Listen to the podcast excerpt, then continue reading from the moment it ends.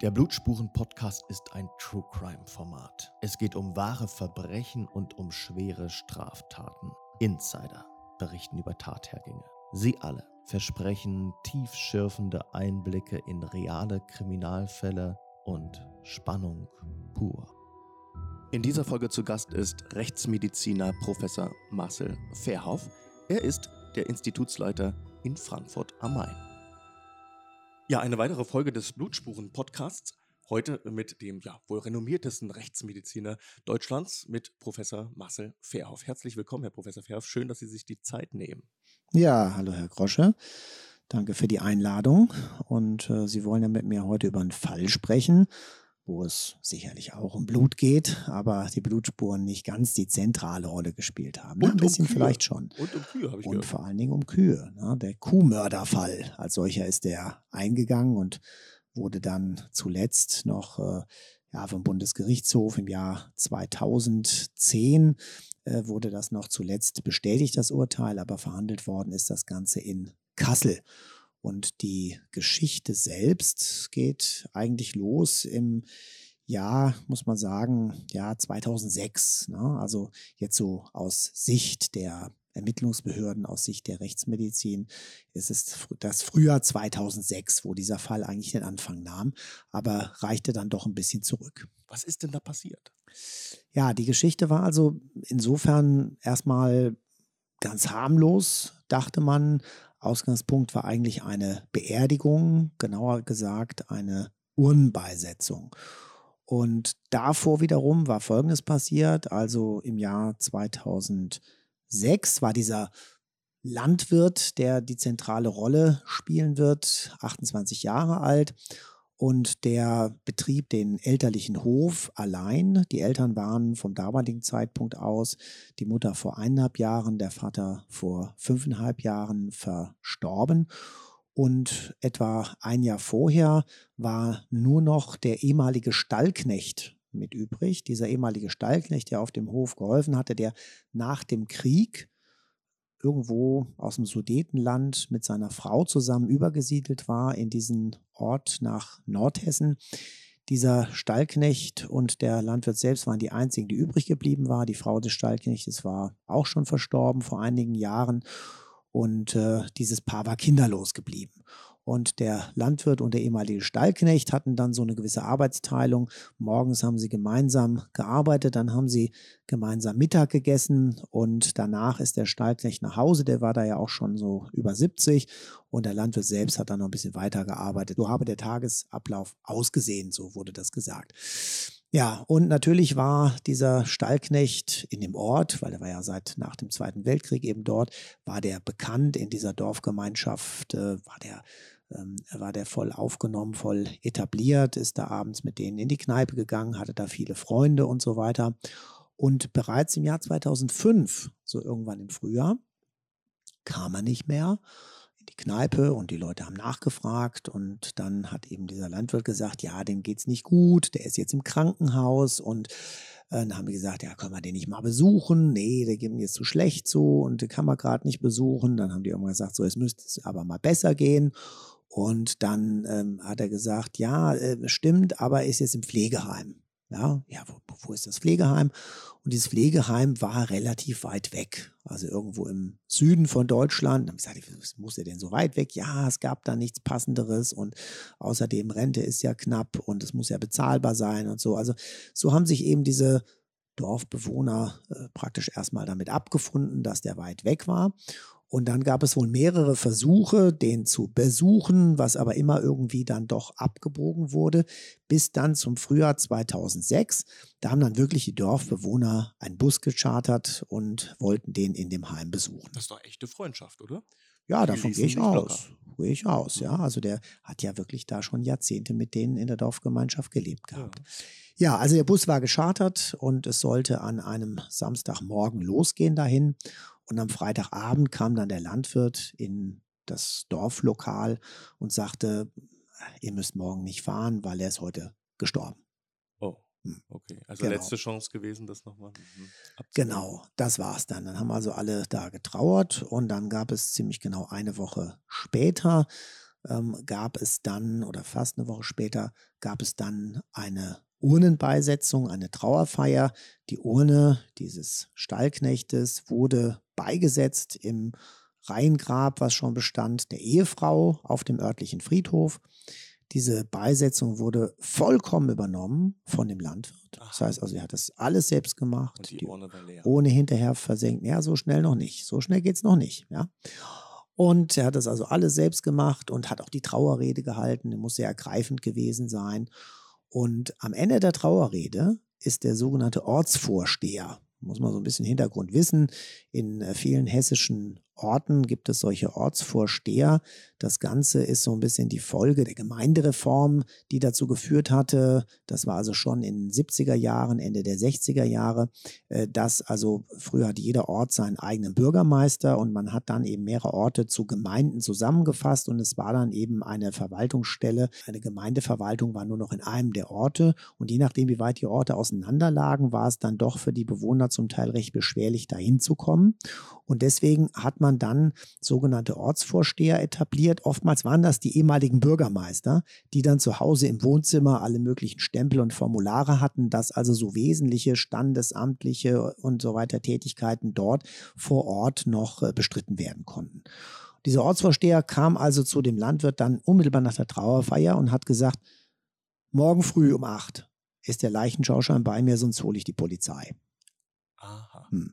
Das heißt, was war bis dahin passiert? Diese ganze Bestattung und alles war bis dahin überhaupt nicht amtlich gewesen. Es braucht ja eigentlich einen Bestattungsschein, eine Sterbeurkunde davor und dafür braucht es eine ärztliche Leichenschau. Die Sterbeurkunde wird nur ausgestellt, wenn der Leichenschauschein vorgelegt wird. Und das alles hatte nicht stattgefunden, das wäre ja Aufgabe dieses Ortsvorstehers gewesen.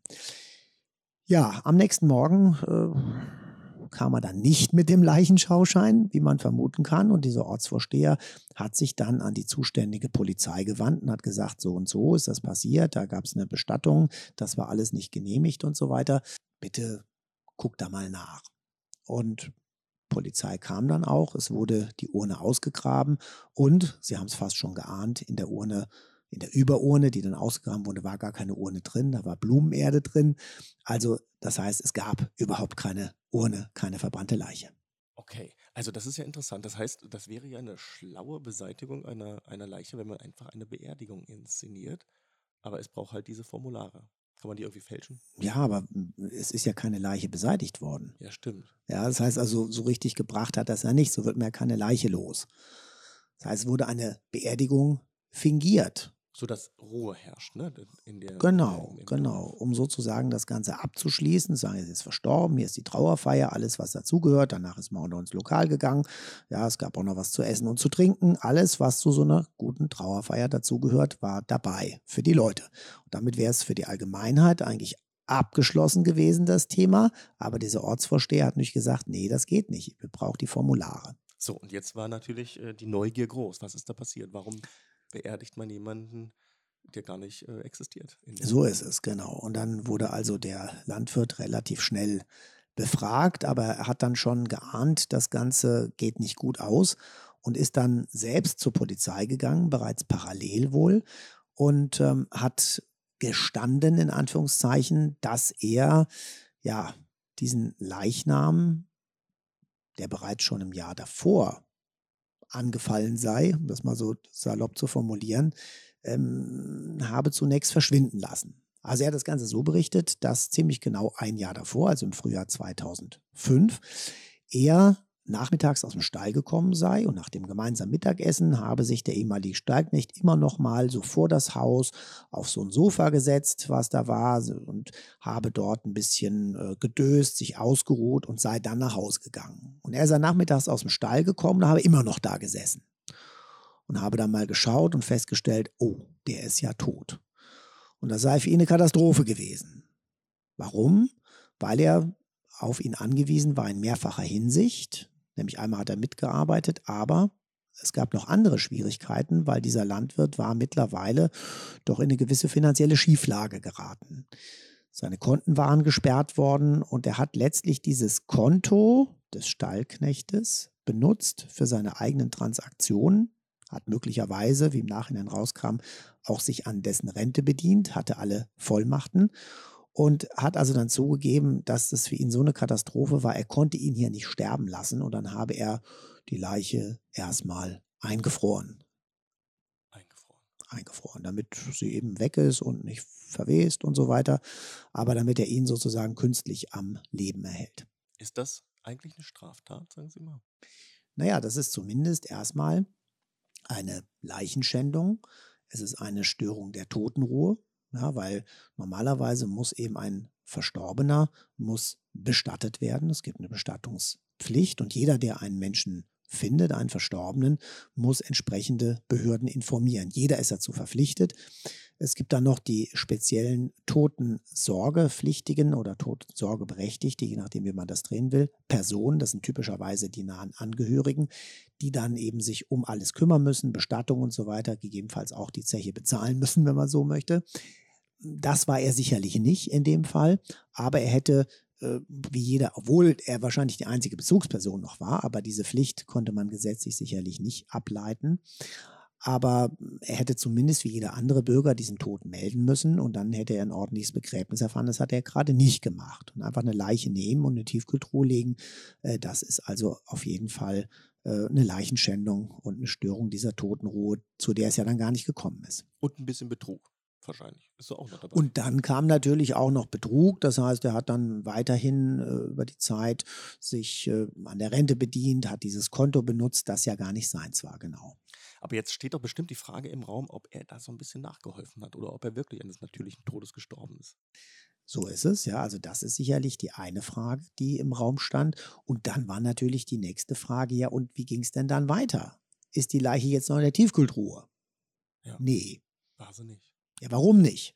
Na, er wollte die Leiche ja loswerden. Also er habe sich dann überlegt, dass das nicht so gut sei, in der Tiefkühltruhe eine Leiche zu haben. Ja, okay, kann man ja vielleicht verstehen. Und dann habe er als nächstes eben überlegt, wie wird er die Leiche los? Und dann sei der Plan gewesen, den Leichnam den Schweinen zu verfüttern. Mhm. Und ähm, dann, dafür musste die Leiche erstmal auftauen. Dann habe er sie in kleinere Portionen sozusagen zersägt, damit sie mundgerechter gewesen sei für die Schweine. Und äh, das Spannende war, dass also immer eine unmittelbare Rücksprache zwischen Polizeibeamten, die vernommen haben, und der Rechtsmedizin bestand. Und dann war die Frage, ja, fressen die Schweine denn alles? Wollte ich gerade fragen. Man sagt gesagt, das ja immer, ne? Ja, aber die fressen eben nicht alles. Die fressen nicht die Knochen, die fressen auch nicht alle Weichteile. Also, dass man wirklich rückstandslos ein Leichnam dadurch los wird, dass man sie von, dass man Leichnam von Schweinen fressen lässt, das funktioniert nicht. Die Knochen werden aufgebrochen, die lecken das Fettmark raus aus den Knochen beispielsweise, aber gerade so Haut, wenn es ein bisschen zäher wird, das kauen die dann nicht. Also habe ich dann gesagt, nee, die, die werden nicht vollständig aufge, das geht gar nicht, ja. Damit haben sie ihn dann konfrontiert und haben gesagt, also, nee, das, das klappt so nicht. er sagt, ja, stimmt, die haben nicht alles gefressen. Er sagt, ja, und was haben sie mit den Resten gemacht? Ja, die habe ich dann in den Sack gepackt und auf dem Heuboden versteckt. Okay, dann muss der Sack ja jetzt noch da sein. Ja. ja. Und dann sind die gemeinsam auf den Hof und dann hat er denen die Stelle gezeigt und da war dann eben so ein blauer Müllsack. Blaue und, Müllsäcke sind ja immer sehr beliebt bei sowas, glaube ich. Ja, weil die recht stabil sind. Ich glaube, die blauen sind die stabilsten oder die roten sind noch ein bisschen stabiler, die wir hier haben. Aber das also ein stabiler Müllsack. Und das war, dieser Sack ist dann direkt in die Rechtsmedizin transportiert worden. Vom Geruch her war das unfassbar. Also ein, ein, eine Mischung aus Ammoniak, Schweinestallgeruch, Verwesungsanteilen. Und darin waren tatsächlich menschliche Überreste, menschliche Überreste in Form von Knochen, anhängende Weichteile und erstaunlich gut erhaltene Hautoberflächen. Ja, äh, war also ganz verblüffend, ja, wie gut das erhalten war. Aber das ist eben auch so etwas, was man auch immer wieder lernt, dass ähm, starke Verwesung sich selbst wieder hemmt. Substrathemmung nennt man das auch in den Naturwissenschaften. Also wenn ganz viele Verwesungsprodukte entstehen, wird die Verwesung selbst gehemmt dadurch. Und dadurch, dass man das alles in den Sack gepackt hat und eng zusammen und so weiter, wurde die Verwesung selbst gehemmt. Die Hautoberfläche war zum Teil wirklich gut erhalten, aber es waren wirklich nur kleine Stücke. Es waren typische Veränderungen dran, wie man sie nach Schwein- oder Wildschweinfraß finden kann. Es waren Sägespuren zu sehen, die mit dem Zerteilen gepasst haben. Also das alles hat gut funktioniert. Und jetzt war natürlich immer noch die Frage, sind das wirklich die Überreste von diesem Stallknecht? Das allerdings rauszufinden war nicht so einfach, weil klar, mit DNA hätte man was machen können, aber man braucht dafür Vergleichs-DNA. Ja, natürlich. Ja. Und dadurch, dass die Wohnung von dem längst aufgelöst war, es keine Verwandten gab, ja, die Frau hätte ja nichts gebracht, das ist ja keine Blutsverwandtschaft, die man noch versuchen hätte können, dann zu exhumieren oder so. Ja, keine Kinder. Also deswegen gab es keine Möglichkeit, ein Vergleichsprofil zu bekommen. Ein authentisches von diesem Stallknecht. Deswegen war die DNA-Untersuchung überflüssig, weil man hätte mit dem Ergebnis ja nichts anfangen können. Früher gab es ja auch keine DNA-Untersuchungen. Was hat man da gemacht? Was gab es für Alternativen? Ja, und deswegen muss man nach Alternativen suchen. Und eine Alternative waren medizinische Aufzeichnungen, denn wir haben was sehr Besonderes gefunden: einen offenen ersten Halswirbel. Ein offener Halswirbel? Ja, normalerweise ist der erste Halswirbel wie so ein Ring, ziemlich rund. Ja, und hier war der an der Vorderseite offen. Ja, manche kennen das ja, wenn wir in der Lendenwirbelsäule sind, Spina bifida oder so, ne, bei, bei Kindern, was ja durch Folsäuregaben vor der Schwangerschaft, bei gewünschter Schwangerschaft verhindert wird. Ja, aber noch viel seltener, ungefähr bei einem von 100.000 Menschen, ist das, dass der erste Halswirbel vorne offen ist. Funktionell merkt man das gar nicht, das macht keine Beschwerden oder so. Das ist halt einfach eine Tatsache, dass äh, der das hatte diese erste Halswirbel wies diese Besonderheit auf. Und dann haben wir halt mal recherchiert, ist der irgendwie im Krankenhaus gewesen, ist der mal irgendwie geröntgt worden. Und tatsächlich ungefähr knapp zehn Jahre vorher, zum Glück nicht mehr als zehn Jahre, weil dann wäre es eben vielleicht schon vernichtet gewesen, war der wohl mal auf den Kopf gefallen und hat dann ein Röntgenbild des Schädels bekommen. Und auf diesem Röntgenbild war dieser erste Halswirbel mit abgebildet und man hat gesehen, dass der offen war. Ja, und das war im Prinzip dann der Nachweis, äh, dafür, der Nachweis dass es diese Person wohl war. Ja, mhm. ähm, wie gesagt, mit DNA, Zahnstatus konnte man auch nichts mitmachen, weil einfach nichts übrig war von dem Kiefer, was man hätte vergleichen können. Aber wenn Sie jetzt nur die Knochen haben und so ein bisschen gut erhaltene Haut, mhm. wie können Sie dann Rückschlüsse auf die Todesursache Tja, schließen? Gar nicht mehr in dem Fall. Also wenn man eben Knochen hat, Knochen hat mit, mit sichtbaren Verletzungen, die tödlich gewesen sein können, dann kann man daraus Schlussfolgerungen ziehen. Aber in dem Fall war es halt so, der ist ja dann zersägt worden, die Sägespuren hat man gesehen, aber es war ja plausibel, dass das nach dem Tod entstanden sein könnte. Das heißt, wir hatten keine Chance, hier die Todesursache rauszufinden und dementsprechend auch nicht die Frage zu beantworten, ist der getötet worden oder nicht. Das heißt, er wurde weder ange doch angeklagt wurde er schon wegen dieser. Ja, und dann ging das aber noch weiter. Na, dann hat man nämlich mal, das hört noch nicht auf. So, das heißt, ähm, dann hat man sich überlegt, okay, wer sowas macht, der macht vielleicht auch was anderes. Aber ja? weiß, ach so. Ja, und jetzt, äh, das Ganze heißt ja der Kuhmörder. Ja, das muss man überlegen, wie, wie, wie kommt die Kuh da noch ins Spiel? Und ähm, dann hat man so ein bisschen mal hm, die Vergangenheit betrachtet. Eineinhalb Jahre vorher, also im September 2004, war die Mutter verstorben. Die Mutter sei an einer Leberzirrhose, Leberversagen gestorben, die sei alkoholkrank gewesen. Und fast auf den Tag genau vier Jahre davor, also von 2006 aus fünfeinhalb Jahre zurück, war der Vater verstorben auf dem Hof. Ja, beide waren da zum Zeitpunkt des Todes, interessanterweise beide ähm, Mitte, Ende 50, also noch gar nicht so alt. Und da hat man sich das nochmal angeschaut und hatte festgestellt, bei dem Vater damals war es ein tödlicher Arbeitsunfall gewesen. Und zwar sei der Vater von einer Kuh totgetreten worden. Und da gab es noch im Hintergrund eine Geschichte, der Vater habe die Kuh wegen der Euterentzündung behandeln wollen und dann habe der Sohn das Medikament geholt und als er dann wiedergekommen sei, habe der Vater unter der Kuh gelegen und er habe den dann da rausgezogen. Ja, eine große Blutlache wurde auch später fotografiert. Es wurde der Rettungsdienst gerufen, es kam eine Notärztin und äh, die hat natürlich gesagt, äh, nicht natürliche Todesart, ja, Verletzung durch eine Kuh, alles richtig gemacht, hat die Polizei informiert. Es kam die Polizei und es kam auch ein Sachbearbeiter von der Berufsgenossenschaft, weil es handelt sich ja um Arbeitsunfall vermeintlich.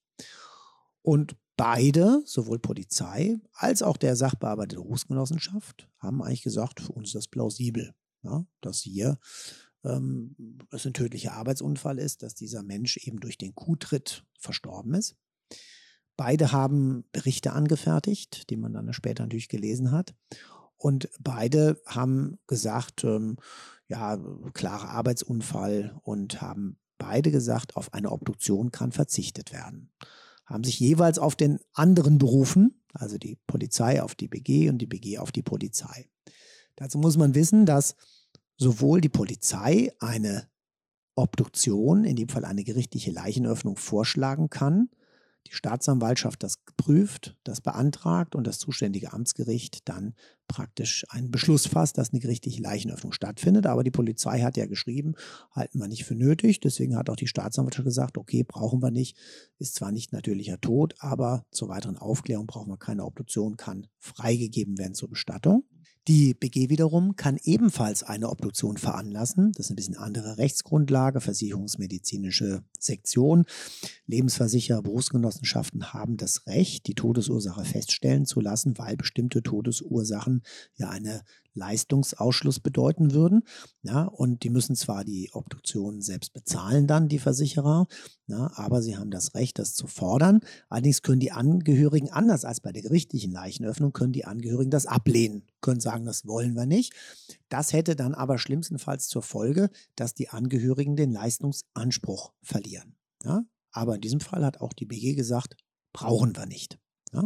Und können Sie als Rechtsmediziner das anraten? Also Sie wurden ja nicht hinzugezogen, ne? Aber wenn, nee, das geht nur, Sie werden nur beauftragt tatsächlich von, von der Polizei oder eben von. Genau, also es kann auch die. aktiv werden wie. In dem Fall nicht. Es könnte jetzt zum Beispiel auch sein, dass die Polizei sagt, wir wollen gern, dass die Rechtsmedizin hier dazukommt. Dann wäre das nach der Strafprozessordnung eine gerichtliche Leichenschau.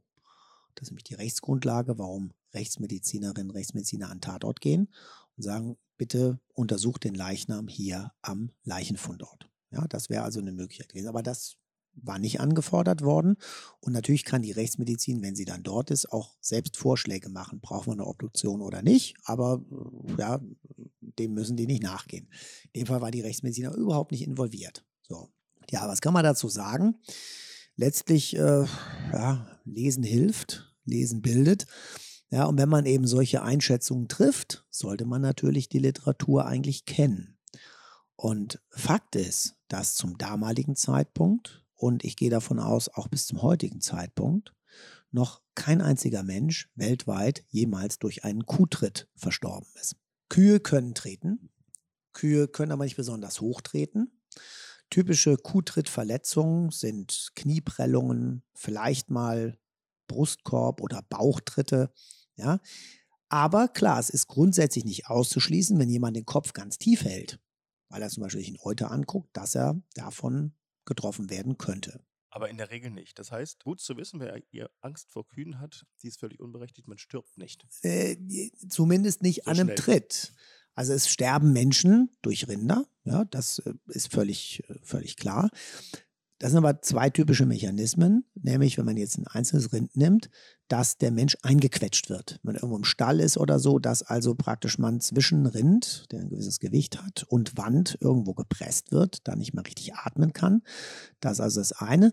Und das andere ist, dass wirklich Menschen von Rindern überrannt werden. Also typischerweise Herden sind auf dem freien Feld, wenn mehrere drüber laufen, die haben ja eben wieder dieses Gewicht.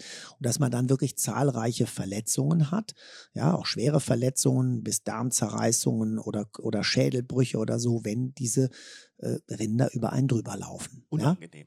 Hm. Genau, Also also, doch deswegen, Obacht. deswegen doch Obacht. Ne? Aber, Also es, ein Kuhtritt aber ein einzelner Tritt, der dann zum Tode führt, das gab es bis dahin nicht. Und deswegen, klar, nicht auszuschließen, ja, aber deswegen wäre es natürlich genau ein Argument gewesen zu sagen, der muss untersucht werden. Den Fall müssen wir näher gehen. Das ist nichts völlig Typisches, nichts Alltägliches, was man mal so locker einordnen, sondern da muss man eben im Detail nachschauen. Und das hat eben nicht stattgefunden.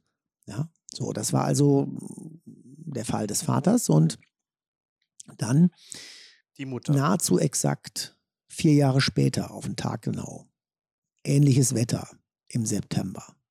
Dieselbe Notärztin wird gerufen auf den Hof. Ja, das ist das Verrückte dabei. Die hat gedacht, das ist wie so ein Déjà-vu. Sie kommt quasi zur selben Zeit nur vier Jahre versetzt auf denselben Hof. Diesmal wird sie aber nicht in den Stall gerufen, sondern ins Wohnhaus und findet dann eben dort die Mutter. Und obwohl alles auf einen natürlichen Tod hindeutete, alle Beschreibungen, natürlich in dem Sinne, dass die Mutter eben alkoholkrank gewesen sei und dort im Bett verstorben sei, hat sie allein, weil sie gesagt hat, okay, mir ist das alles zu komisch. Ich war exakt hier vor vier Jahren. Ja, die Frau ist jetzt auch noch keine 60, wie damals der Mann. Das ist mir alles zu, zu eigenartig und hat sie wieder die Polizei informiert. Und es wird noch besser, es kommen dieselben beiden Kriminalbeamten wie vor vier Jahren. Kennen sich, ja. Mhm. Ja, und äh, die untersuchen dann eben, macht ja auch die Kriminalpolizei, macht ja auch eine eigene Leichenschau. BG hatte diesmal nichts damit zu tun, ja, war keine Berufstrinkerin, aber gibt es da, glaube ich, keine BG dafür. Kommen zu dem Schluss, alles plausibel, am Alkohol verstorben, offensichtlich im Bett, ja. Und äh, kommt auch wieder ein Bericht, auf eine Obduktion kann verzichtet werden. Im Nachhinein hat man die Bilder angeschaut, die dort gefertigt wurden. Und es fiel auf, dass die Matratze, genauer gesagt der Bettbezug, der Spannbettbezug, der war richtig dunkel durchtränkt von praktisch der, äh, ja, von dem Unterkörper aus. Das heißt, der Leichnam muss sehr viel Wasser gelassen haben. Okay. Ja, das gibt es mal. Ja, kann sein, dass nach dem Tod einfach die, die Schließmuskeln der Blase oder so nicht mehr halten und dass man dann, wenn vor die Blase sehr voll war, dass man dann nach dem Tod äh, ganz auf natürliche Weise äh, ziemlich viel Wasser lässt. Aber es ist schon eine absolute Ausnahme. Ach, das hört man ja ab und zu mal. Ja. Ich dachte, das wäre so die Regel. Dass es einfach so passiert, ist eher, ist eher die Ausnahme. Und ähm, dann war interessanterweise überhaupt keine Äußerung getroffen worden zu Petechien, also zu diesen, zu diesen kleinen punktförmigen Blutungen, die entstehen bei Stauungszeichen, Petechien oder petechiale Blutungen. Denn das ist ein wichtiges Zeichen von Gewalt gegen den Hals. Und das wird auch eigentlich bei jeder Leichenschau, ja, egal ob das jetzt ärztliche Leichenschau oder polizeiliche Leichenschau, wird das überprüft. Das war weder beschrieben, noch waren Fotos angefertigt worden, um zu zeigen, da sind keine Petechien, also insbesondere im Bereich der Augen treten die zuerst auf und das war alles völlig ausgelassen. Das Ganze war also dann im Jahr äh, 2004 und jetzt sind wir ja im 2000, Jahr 2006 und die Polizeibeamten, die dann ermittelt haben, das waren nämlich dann andere als die bei Vater und Mutter, da hat es so einen Generationenwechsel gegeben bei dieser Polizeidienststelle, die haben gesagt, also es ist alles so komisch und jetzt diese Stallknecht-Geschichte, wir exhumieren einfach mal die Eltern. Ja, also einfach mal ist ein bisschen salopp gesagt. So eine Exhumierung ist natürlich auch ein größerer Verwaltungsakt und das muss beantragt werden, auch wieder von der Staatsanwaltschaft und dann nach Strafprozessordnung ist das Ganze dann zulässig. Also diese beiden Leichen wurden nicht äh, verbrannt und mit einer Urne bestattet, sondern tatsächlich noch mit einem Sarg. Genau, ne? das war zu der Zeit. Heute haben ja die Feuerbestattungen enorm zugenommen. Ja, das hatte ich auch gesagt, diese, diese Urne, die dann in dem Reihengrab der Ehefrau beigesetzt worden ist, die Ehefrau des Stallknechts war ja auch noch regulär erdbestattet worden. Und dann hat man aber hier die Urne genommen. Also das heißt, es äh, hat auch damals schon zugenommen, ja, viel aus Kostengründen. Ja, und heute ist es noch mehr geworden. Aber diese beiden Leichen waren schön in einem Doppelgrab im Abstand von vier Jahren gemeinsam bestattet worden. Und der Leichnam des Vaters war dann eben schon vier, äh, fünfeinhalb Jahre unter der Erde und der der Mutter eineinhalb Jahre. Wie sehen denn so eine Leichnamen aus, wenn die vier oder ein Jahr unter der Erde sind? Das liegt im Wesentlichen an verschiedenen Faktoren. Hm, da haben wir die Bodenbeschaffenheit, da haben wir die Temperatur in der Tiefe. Wir haben die Sargbeschaffenheit, die spielt eine große Rolle. Wenn also man einen hochwertigen, nenne ich jetzt mal, Eichensarg hat, der stabil ist, dann ist der nach der Zeit auch immer noch als Sarg stabil. Ähm, ein ganz günstiger Fichtensarg, der kann schon nach sechs Wochen eingebrochen sein, der Sargdeckel, dass also die Erde dann in direkten Kontakt mit dem Leichnam kommt. In dem Fall hier hatten wir sehr stabile Eichensärge, die auch beide noch intakt waren. Und dann haben wir eben Leichen, die von der Oberfläche her meist sehr stark verfärbt sind. Oftmals haben auch Pilzbewuchs da dran. Ja, und die Organe, die inneren Strukturen sind dann zunehmend weicher, zerfließlich. Ja, also es ist schon nicht so leicht, daran was zu erkennen. Und was versprechen Sie sich davon? Also was, was kann man noch erkennen, wenn die schon so stark zersetzt sind dann? Das, was man also selbstverständlich nach der Zeit noch sehr gut erkennen kann, das sind knöcherne Verletzungen, weil die Knochen sind ja noch intakt. Das hätten wir auch zehn Jahre später oder so noch finden können. Aber ja, was hat man sich konkret versprochen? Eigentlich erstmal nicht viel. Das war wirklich nur so ein Verdachtsmoment. Ich habe nicht gesagt, ich suche ganz konkret nach äh, diesem oder jenem, sondern so einfach nur die Frage, kann man die Todesursache klären?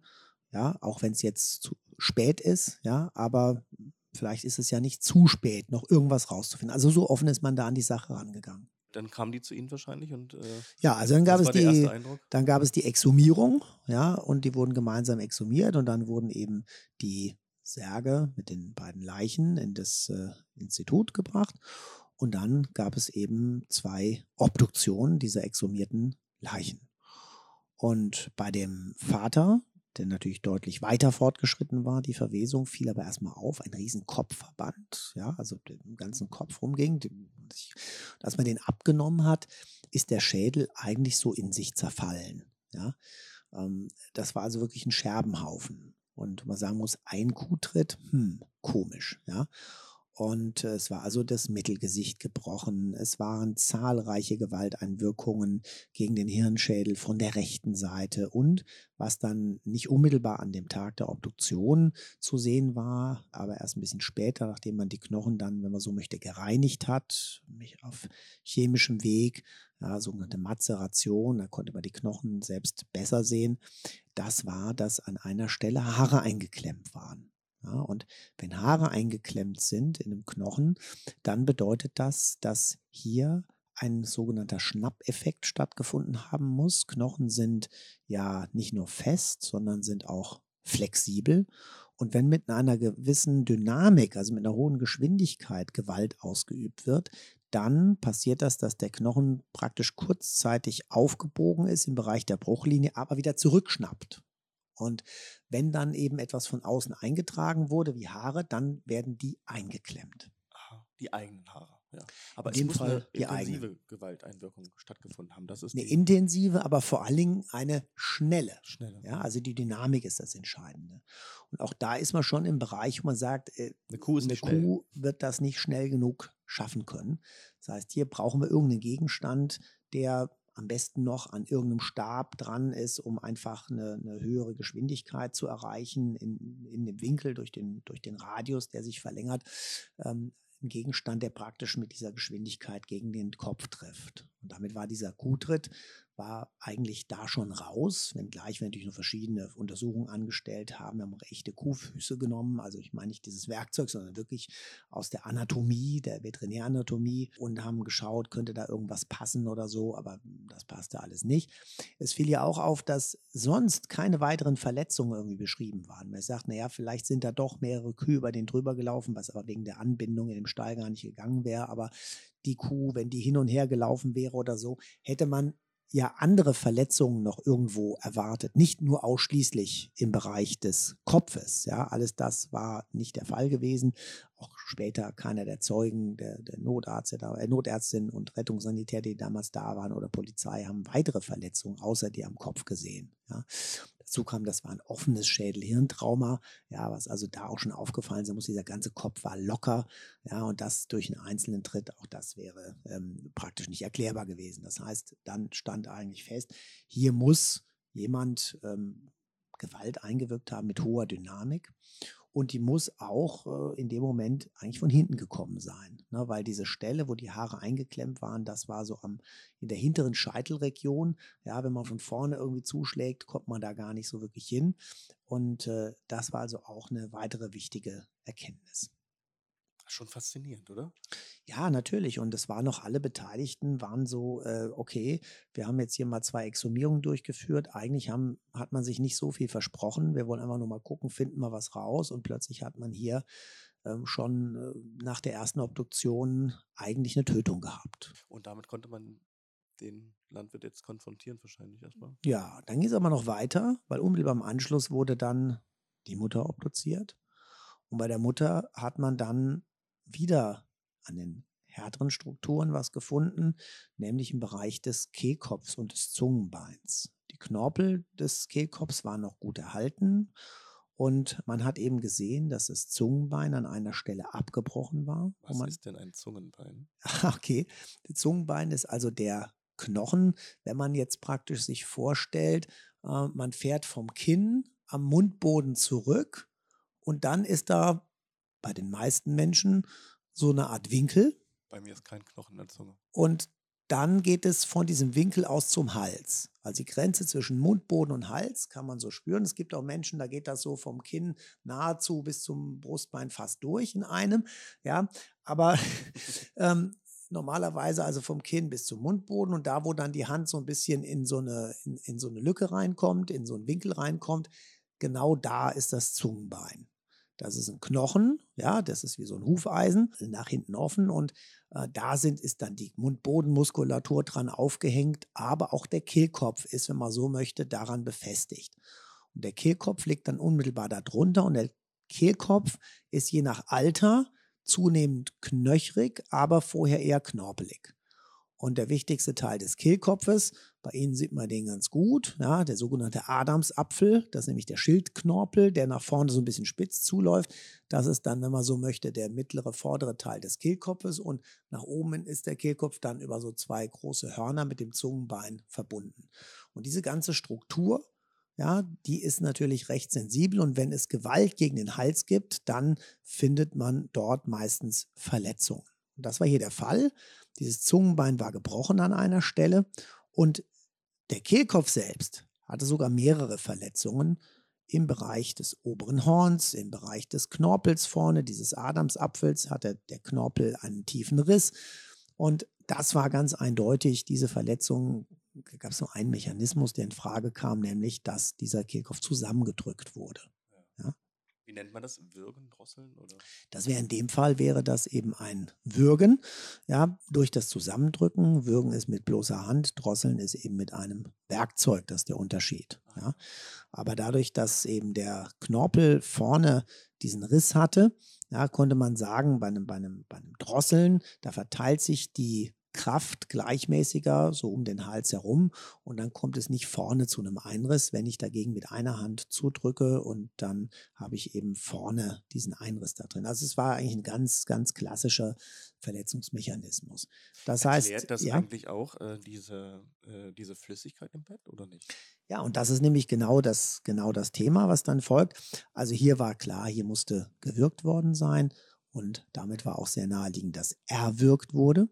Und bei diesem Vorgang, Würgen, Drosseln, Strangulationen, zu Lebzeiten kommt es ganz oft eben zum Abgang von Urin oder auch von Kot. Ja, damit wäre das schon eine Erklärung gewesen und eigentlich Warum? hätte man Warum ist das so? ja, weil bestimmte Funktionen dann einfach gestört werden. Also gerade mit dem, mit dem äh, Muskel, der praktisch am Ausgang der Blase sitzt, das ist so ein Ringmuskel, der auch noch zwei Anteile hat. Der hat nämlich einen inneren und einen äußeren Anteil. Den äußeren Anteil kann ich bewusst steuern. Der innere wird durch das autonome Nervensystem gesteuert. Das ist also der Grund, warum das manchmal mit dem Wasserlassen gar nicht so gut geht, wie man das vielleicht wollen würde. Ja, äh, wenn irgendwie Stress ist oder so, ne, dass manche dann auf der Toilette nicht unbedingt können. Das heißt, man kann den äußeren, kann man willkürlich öffnen. Der innere äh, muss aber quasi von selbst aufgehen, vom autonomen Nervensystem gesteuert. Das ist eine relativ komplizierte Sache, aber das Gute ist, dass dadurch natürlich eine enorme Abdichtung besteht, die ich willkürlich und unwillkürlich in der Kombination praktisch bedingen kann. Und dem Moment, wo die zentrale Steuerung dieser Muskulatur ausfällt, ja, habe ich sowohl den willkürlichen Anteil, den kann ich nicht mehr bewusst steuern, aber auch den vegetativen Anteil, ähm, den hinteren der, der Muskeln, der dann äh, plötzlich aufgeht. Ja, und dann äh, kommt es eben zu einem enormen Wasserlassen. Das hätte da, ist dadurch erklärbar. Man hätte ebenfalls noch äh, petechiale Blutungen erwartet, aber dazu ja sehen. Ne? Konnte man nicht mehr sehen zu dem Zeitpunkt und damals ist eben nicht drauf geachtet worden. Ja, und schon hatte man äh, am Nachmittag, dem morgens exhumiert wurde, zwei Tötungen. Erstaunlich. Jetzt ging es zum Landwirt. Ja, und dann wurde der natürlich damit konfrontiert. Das hat er alles abgestritten. Ah, ja. Also er hat nach wie vor, ist er dabei geblieben, dass er gesagt hat, dass bei dem Vater war ein Arbeitsunfall und bei der Mutter, die habe sich eben, salopp gesagt, totgesoffen. Ja. Und wie die Verletzungen zustande kamen, wie kann man sich schlecht selbst beifügen. Ne? Das kann man sich schlecht selbst beibringen. Er hat dann irgendwie später in der Verhandlung, kam man noch auf die Idee, beim Transport durch den Bestatter könnte das doch passiert sein.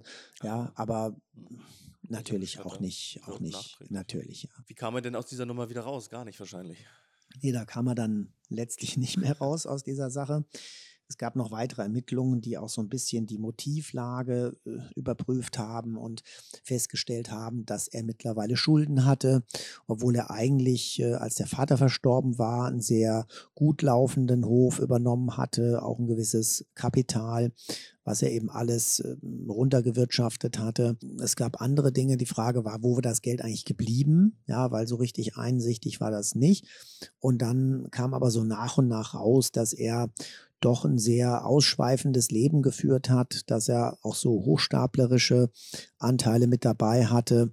Er hat sich gern mit Doktortitel irgendwo in Hotels, in teuren eingeschrieben, hatte auch wohl ganz guten äh, Draht zu Frauen, auch zu gebildeten Frauen. Es war unter anderem eine Jurastudentin, die mit ihm eine Zeit lang liiert war, eine BWL-Studentin.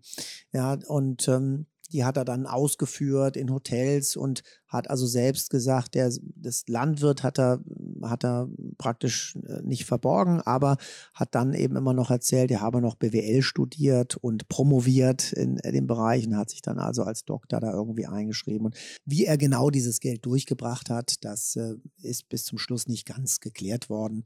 Aber äh, man vermutet, dass das Ganze eben auf äh, diese Art und Weise passiert ist. Also er wollte mehr sein, als er eigentlich ist, was in unserer Gesellschaft äußerst unüblich ist. Ja, wahrscheinlich heute wäre das Ganze noch mit, äh, weiß ich nicht, äh, was, Instagram und sowas untermauert worden. Das gab es ja damals noch nicht. Das zeigt das Ja. wahre Leben. Ja. Genau, ne? und äh, wahrscheinlich wäre da, da auch der, der König gewesen. Aber naja, aber äh, egal, kann man, nur, kann man nur mutmaßen. Es ist ja doch schon ein paar Jahre her, das Ganze. Nichts gegen die Influencer, Herr Professor. Feil. Tja, die Influencer sind ja sehr wichtig. Aber das treibt dann natürlich dazu, eben mehr sein zu wollen, als man ist. Ja. Ja, und dann hat das Ganze eben zu dem Prozess vor dem Landgericht in Kassel geführt. Und hier ist er letztlich verurteilt worden zu lebenslanger Haft wegen der Tötung der beiden Eltern angeklagt. War auch noch äh, äh, die, die Leichenschändung und äh, Betrug und so weiter. Aber wie das so ist im Strafrecht, es gibt dann so eine Art Mengenrabatt. Wenn man dann schon ziemlich viel hat, dann werden einige Sachen nicht mehr einzeln berücksichtigt. Ja, und mehr als lebenslänglich gibt es ja sowieso nicht. Also ähm, ist das dann sozusagen bei dem Urteil hinterher ein bisschen in den Hintergrund getreten. Und letztlich die Tötung dieses Stallknechtes, die konnte man nie nachweisen. Und ja, bleibt für mich auch gänzlich offen, denn ich sage mal, die Motivlage, ihn dann am Leben zu erhalten, wenn er denn ähm, da plötzlich verstorben ist, die ist sicherlich nachvollziehbar. Klar wären auch Varianten denkbar, dass der irgendwann ge gemerkt hat, Moment mal, du hast doch, also das hat man auch festgestellt, dass er sich bereits zu Lebzeiten oder annimmt, dass er noch gelebt hat, ähm, schon an der Rente bedient hat. Ja, die jetzt wirklich nicht üppig war, aber trotzdem. Und dadurch, dass er alle Vollmachten hatte und so, und möglicherweise hat der dann schon gesagt: Moment mal, äh, du kannst doch nicht meine Rente aufbrauchen oder so. Jetzt äh, machen wir das mit der Vollmacht mal rückgängig. Also, könnte alles sein, alles Spekulation. Das wäre dann eben ein, ein, ein Motiv gewesen für die Tötung vielleicht, ja.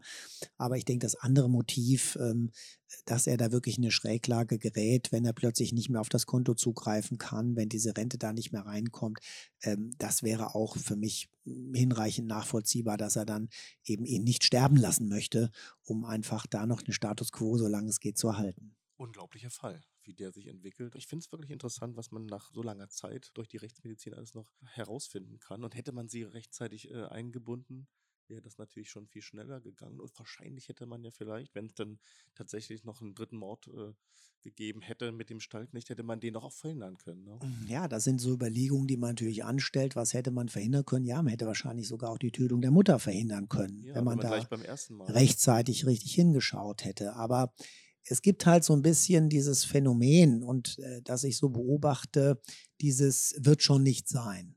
Hm. Was sicherlich insofern begründet ist, dass wir in Deutschland einfach wenig Tötungen haben. Was sehr gut ist.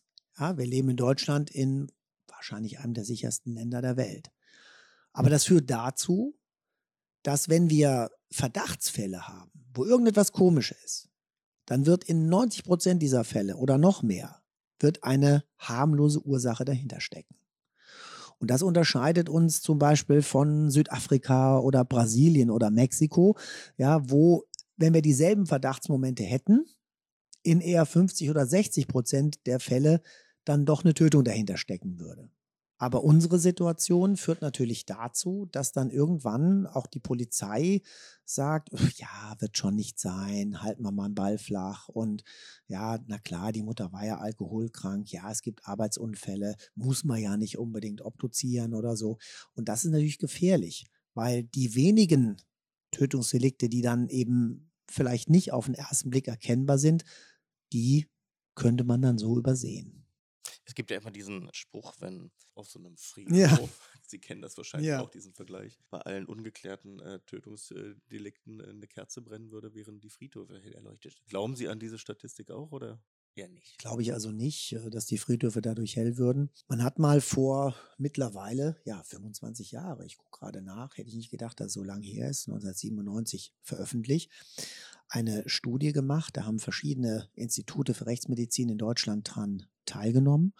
Und man hat eben die Tötungsdelikte, die zunächst nicht offensichtlich waren, hat man genommen und die also dann durch Zufall oder durch andere Faktoren aufgeklärt wurden und hat die systematisch analysiert und hat dann wiederum Hochrechnungen daran angestellt. Ja. Und da kam man dann wirklich drauf, durch diese Hochrechnung, dass in Deutschland auf jedes entdeckte Tötungsdelikt ein weiteres unentdecktes kommt. Und äh, diese Zahl, die geistert immer noch so durch die Fachwelt und auch so durch den Journalismus. Und aus heutiger Sicht würde ich sagen, das ist doch glücklicherweise etwas übertrieben. Ja. Wir sehen ähm, die Fälle in den Krematorien, also in vielen Bundesländern, werden die zweiten Leichenschauen, also bevor ein Leichnam verbrannt werden darf, muss nochmal eine zweite Leichenschau durchgeführt werden. Und in einigen Bundesländern, auch in Hessen, ist das Aufgabe der Rechtsmedizin. Es darf also dann nicht mehr jede Ärztin, jeder Arzt. In anderen Bundesländern äh, sind es manchmal Amtsärzte, manchmal Ärzte mit einer besonderen Fortbildung. In Bayern hat man die zweite Leichenschau ganz abgeschafft, soll aber jetzt wieder eingeführt werden. Aber generell ähm, kann man sehen, gerade auch in den Ländern, wo das durch die Rechtsmedizin durchgeführt wird, fallen dabei nicht besonders viele Tötungsdelikte auf. Ja, also da wird ja wirklich auf jedes Detail geachtet, kleiner Kratzer am Mund, sofort Polizei informieren und dann wird auch typischerweise obduziert. Und äh, was dort an Tötungsdelikten zusätzlich aufgedeckt wird, das ist, äh, glaube ich, äh, nicht besonders groß. Ja. Ich meine schon, dass zu dieser Entwicklung ja auch die Medienpräsenz der Rechtsmedizin einiges beigetragen hat. Denn selbst äh, ja solche Serien wie äh, CSI oder Bones, wo technische Möglichkeiten präsentiert werden, die eigentlich noch gar nicht real verfügbar sind, ja, aber mhm. führen alle zu einer Schlussfolgerung für den Zuschauer. Egal was ich mache, die können es rausfinden. Und, und das schreckt ab. Und das, denke ich, hat ein hohes Abschreckungspotenzial, auch zu Recht. Ja? Also es überlegt sich schon jeder mehr als zweimal, ob er das tut und wie er das tun kann und wie er das möglichst sicher tun kann. Und dann kommt eigentlich jeder, der sich einigermaßen informiert, der durch Fernsehen, Krimis, Internet sich fortbildet, kommt eigentlich zu der bitteren Erkenntnis, den perfekten Mord gibt es nicht. Also keine Methode, wo ich sicher sein kann, dass mir es keiner nachweisen kann. Aber der Kuhmörder ging davon aus, dass er durchkommt. Ging der auch eine Zeit lang Kuhmörder gut. kam eine Zeit lang durch. So ist es, ja. Und ich meine, das ist ja grob in dem Fall. Das ist ja wirklich grob. Also nicht irgendwie spurenarm und, und, und ins Bett gelegt und, und keiner was gemerkt, sondern hier mal eine schwerste Verletzung, wo trotzdem durch die Ermittlungsbehörden gesagt wurde, ne, brauchen wir nicht obduzieren, ist schon ein Arbeitsunfall, können wir so akzeptieren. Ja. Das war natürlich insofern schlau ja, oder geschickt. Ja, aber das Risiko war natürlich enorm groß. Mal angenommen, da wäre jetzt äh, bei den Polizeibeamten, wir haben das ja ganz häufig so, ähm, dass wir einen Älteren und einen Jüngeren zusammen haben. Ja, ein Jüngerer, der gerade von der Uni kommt. Der will es wissen. Und der will es wissen. Ja. ja, das heißt, äh, man kann ja überhaupt nicht kalkulieren in so einem Fall, wer kommt denn da? Der hatte dann das Glück, dass das zwei altgediente äh, Todesermittler waren, die mit allen Wassern gewaschen und die Weisheit mit Löffeln gefressen oder was auch immer, die immer abschätzen können, ja, das ist was Gefährliches oder nicht. Ja, das ist dann so dieser, dieser Anspruch. Und äh, die dann eben sagen, ja, das können wir alleine stellen, da brauchen wir keine Obduktion. Ja, das ist ein harmloser Fall, nur ein Unfall, nur ein Arbeitsunfall. Und äh, es hätte auch ganz anders laufen können. Ja? Also das heißt, äh, auch das war in keiner Weise gut geplant.